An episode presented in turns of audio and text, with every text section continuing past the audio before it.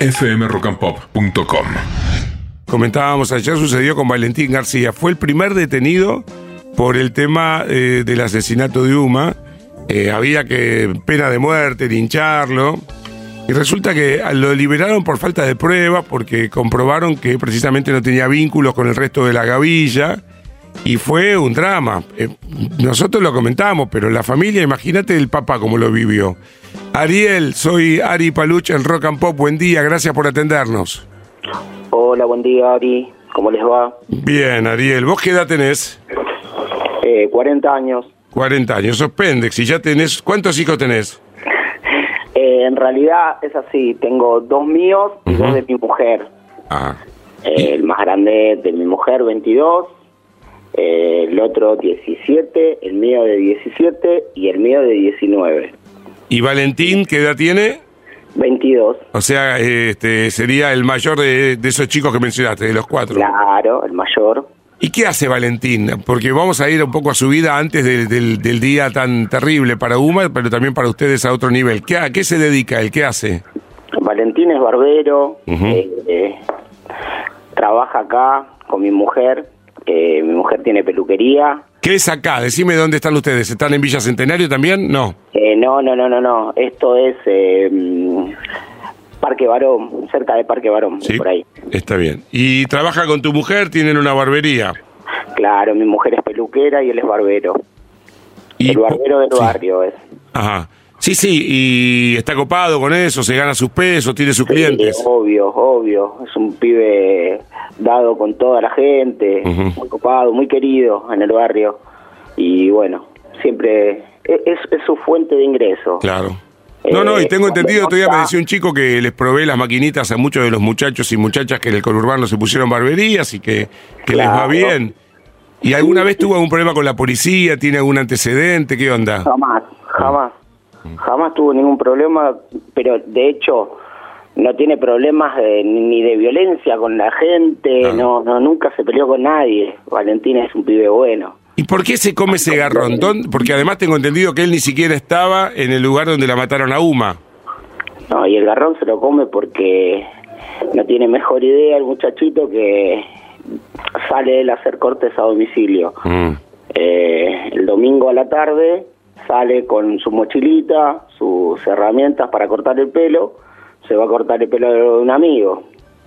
Se quedan charlando, charlando, tomando algo, se quedan en la casa del pibe este, no avisa y él está sin teléfono incomunicado desde los primeros días de diciembre. No, no, no pudo todavía juntar como para comprarse un teléfono porque la situación está muy difícil, está todo caro. Eh, bueno, la cuestión es que no avisó. Eh, nosotros nos, nos despertamos temprano, lunes a la mañana, la madre con toda su desesperación y, y bueno, cosas de madre, ¿no? Por supuesto, ¿no? El nene se fue en hojotas, con un- una bermuda y una remera y no apareció a la casa a dormir. No, a ver, salir a bailar, no puedo salir a bailar como fue vestido. Entonces empezaron todas las preguntas. ¿Dónde está? ¿Dónde está? Bueno, eh, empezamos a tocar a, a, a los más íntimos, a los amigos, a los parientes. Nadie sabía nada. Eh, bueno, la cuestión es que la madre agarra la computadora que es del nene más chico, eh, que es la, la, la que, la del Estado, ¿viste? Él siempre se metía Sí. a Facebook desde ahí. Entonces, eh, la cuestión es que no encuentra nada, nada que le diga dónde estaba. Y así, eh, llamamos al grupo familiar, hablamos con el grupo familiar, que tenemos un grupo de Facebook, eh, digo de mm, WhatsApp, perdón, y bueno, las tías también todas preocupadas. ¿hasta qué pasó que, discúlpame que te apure, viste que en la radio siempre alguna prisa tenemos, hasta que... Nada, tipo mediodía, eh, le dan la, la idea de, de- de ir a hacer la denuncia, ¿viste? Eh, eh, a la comisaría. Bueno, al rato, tipo 2 de la tarde, eh, aparece en casa. La madre ya estaba haciendo la denuncia. La cuestión es que, bueno, eh, él aparece acá, yo le aviso a mi mujer. En ese interín la retienen en la comisaría a mi mujer para decirle que tenía que hacer la denuncia. Y bueno, empezó todo esto, que tenían que venir a buscarlo para llevarlo a cuerpo médico. Eh, y bueno, ¿Y por qué, y por qué sospechan de él como eh, coautor del asesinato de Uma? O sea, termina, termina comprobado que él no tuvo nada que ver, pero en ese momento, ¿de qué se agarra el fiscal, este muchacho Rossi? Ellos dicen, Mm. la policía directamente, Sí. ¿no? La comisaría dice que coincidía la vestimenta que dijo la madre con Claro. los chicos que aparecían en el video. A ver, no vi a nadie en el video con un short bordó y una remera negra y una ojota. Así que no sé por qué nos endo- endosaron esto. A la hora en que estaban matando, que Dios me perdone, a Uma, él Sí. estaba a cuántos kilómetros de ese lugar o cuántas cuadras. No, estaba a 40 cuadras. En la casa de un amigo, acá a cuatro cuadras de mi casa. Eh, se había quedado a dormir, eh, se, le, se durmieron a las 5 de la mañana, tomando algo. Sí, sí, sí, eh, es para que le metas vos cinco cachetazos, pero no para que vaya preso. Contame una cosa, ¿cuánto? Y aparte con la Sí. idea que le metían al pibe de que se iba a comer 30 años. ¿Cómo, ¿Cuál- cómo uno como No. padre puede, puede le, le puede entrar algo de eso en la cabeza? ¿Cuántos días estuvo preso? Eh, casi ocho días. ¿Lo tenés a mano a Valentín? Sí, sí, sí, lo tengo acá. ¿Me lo Ahí pasás, te- crack? ¿Me lo pasás, Ariel? Dale. Gracias, dale. querido. Gracias, Hasta eh. luego, Hasta luego. Valentín, ¿todavía no te acostaste o te, o te hicimos madrugar? Buen día. Hola, buen día. No, me desperté temprano, la verdad me levanté temprano. Bueno, te comiste, como se dice en francés, el garrón, ¿no? Sí, la verdad que sí. Eh, una pesadilla, la verdad. A ver, contame un poquitito. ¿Te detienen y, y te dejan en qué comisaría vos? Eh, primero me llevan engañado, más que nada no me detienen porque me llevan engañado a la comisaría de Parque Barón. Y ahí me, me aprietan entre unos policías que empieza a decir la verdad porque ya se sabía en ese momento de qué me iban a acusar. Y yo no entendía nada, nadie me lo quería explicar de lleno, digamos.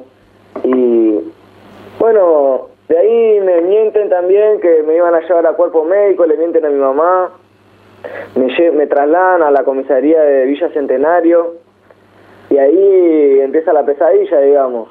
Eh, me decían, dale, quería que nombre de los pibes, si yo era amigo, si era conocido, como que ya estaba visto como un sospechoso, digamos. Ya era, era un hecho que vos integrabas la banda. Claro, ellos eh, como que llegaron a esa conclusión por X motivo que yo era miembro de la banda, digamos.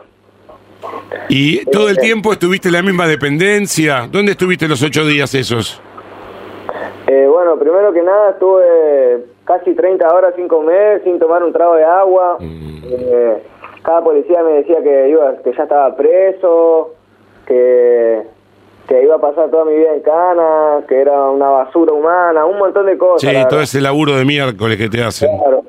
Eh, después, bueno, estuve en buzón, digamos, estuve más o menos casi un tramo de dos días, un poquito menos, casi sin comer, eh, solo, eh, sin tomar un trago de agua, hasta que después, bueno, fuimos a, a fiscalía y ahí me, más o menos me explicaron cuál era la condena, que me dice en 35 años que me habían- Vos ya tenías un abogado ahí, que tenías un abogado oficial hasta ese momento. No, no, no, hasta ese momento no. eh, Mm. Solo después de que hablé con el fiscal, eh, que fue más o menos como a las 5 de la tarde del lunes, y... No, del lunes no, como a las 5 de la tarde del martes fue. ¿Vos te negaste a declarar en primera instancia lo bien que, hubi- que- que hubieras hecho si hiciste eso? Porque todo lo que dijeras podía ser en tu contra, no tenías abogado. Hablaste con el fiscal, pero no, no, no declaraste. ¿Qué hiciste? Es que primero hablé con la defensoría y ella me aconsejó que Claro. no declare. Y yo como cualquier persona asustada, eh, hice lo que me aconsejó la defensora, digamos, ¿no? Bueno, lo concreto es que estuviste ocho días preso. ¿Estabas solo? ¿Estabas con otros? ¿Te fajaron? ¿Te tuviste que cuidar? ¿Qué onda? Y no, la verdad que eh, me metieron a, a la celda con todos los que estaban ahí presos y bueno, una experiencia que yo nunca viví y la, la verdad la pasé bastante mal. Y encima que te decían asesinos, nos vamos a vengar, la mataste a Uma, me imagino que te decían eso. Claro, es que entré como con, con ese cartel de que era un asesino, digamos, la gente no me quería ni ver, ahí adentro no me querían ni ver, la verdad que un infierno. ¿Qué pasa cuando te dicen te vamos a liberar?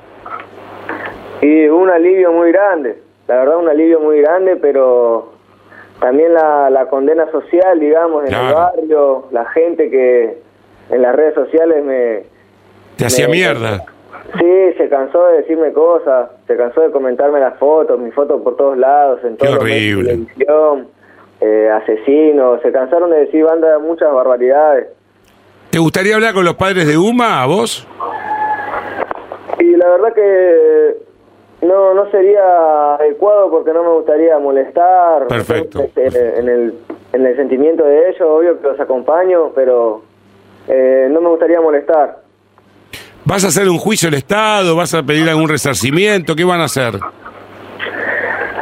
Y todavía no sabemos, pero más que seguramente que sí, que algo vamos a hacer porque esto no puede quedar así tampoco. Bajo Eh, ningún punto de vista. ¿Tenías miedo que te, que te violaran ahí en la cárcel, en la cárcel, no, en la comisaría, en el calabozo? Y la verdad que, que sí, podría ser una, una realidad, eso pasa todos los días Sí. en las cárceles. Claro que sí. ¿Ofreciste servicio de barbería para hacerte amigo? ¿Le dijiste a alguno vení que te... Bueno, igual no tienen los elementos, ¿no? Pero le dijiste a alguno vení que te corto el pelo, choquesé o no, no se podía. Y a uno que otro le corté con las cosas que, que había ahí. Ah. eh, algo más o menos se podía hacer, pero tampoco quería hacer mucho si no me podían ni ver tampoco. Claro. La verdad no me podían ni ver. El trato era eh, poco y nada y, y hostil, digamos. Te salvó el doctor Salto, ¿eh? Te salvó este abogado que presentó todos los indicios, los elementos, las coartadas que demostraban que vos no tenías nada que ver con esta gente.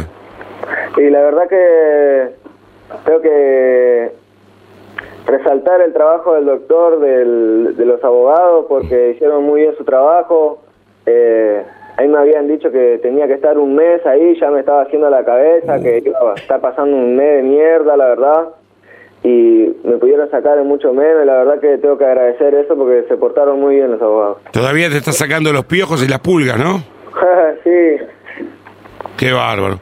Bueno, nene, de aquí en más, este, la vida me parece que la tomás distinta, ¿no? Primero, la próxima vez que te vas, eh, o avisás o te pegamos nosotros un cachetazo. Y lo segundo, ya- que ahora disfrutás la libertad. Estás como mi ley ahora, viva la libertad, carajo. Sí. Por suerte sí. Ahora lo único que queda es ver cómo seguimos adelante, porque Claro. como, como te dijimos, viste, yo soy barbero, eh, y a mi, acá a mi barbería ahora no, no creo que venga mucha A la gente. mañana no entra nadie y a la tarde afloja ahora.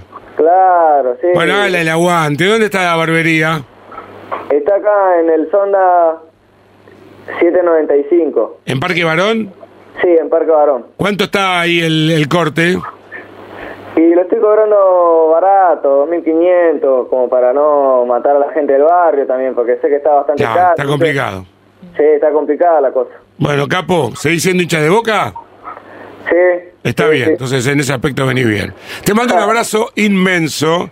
Cerramos de manera frívola para distender, pero acabamos de hablar. Gracias, eh, gracias a tu viejo y a vos. Gracias, Valentín. No, gracias a vos, muchas gracias por, por, el, por el espacio. No, a vos gracias por acompañarnos y a Ariel también, al padre. fmrockandpop.com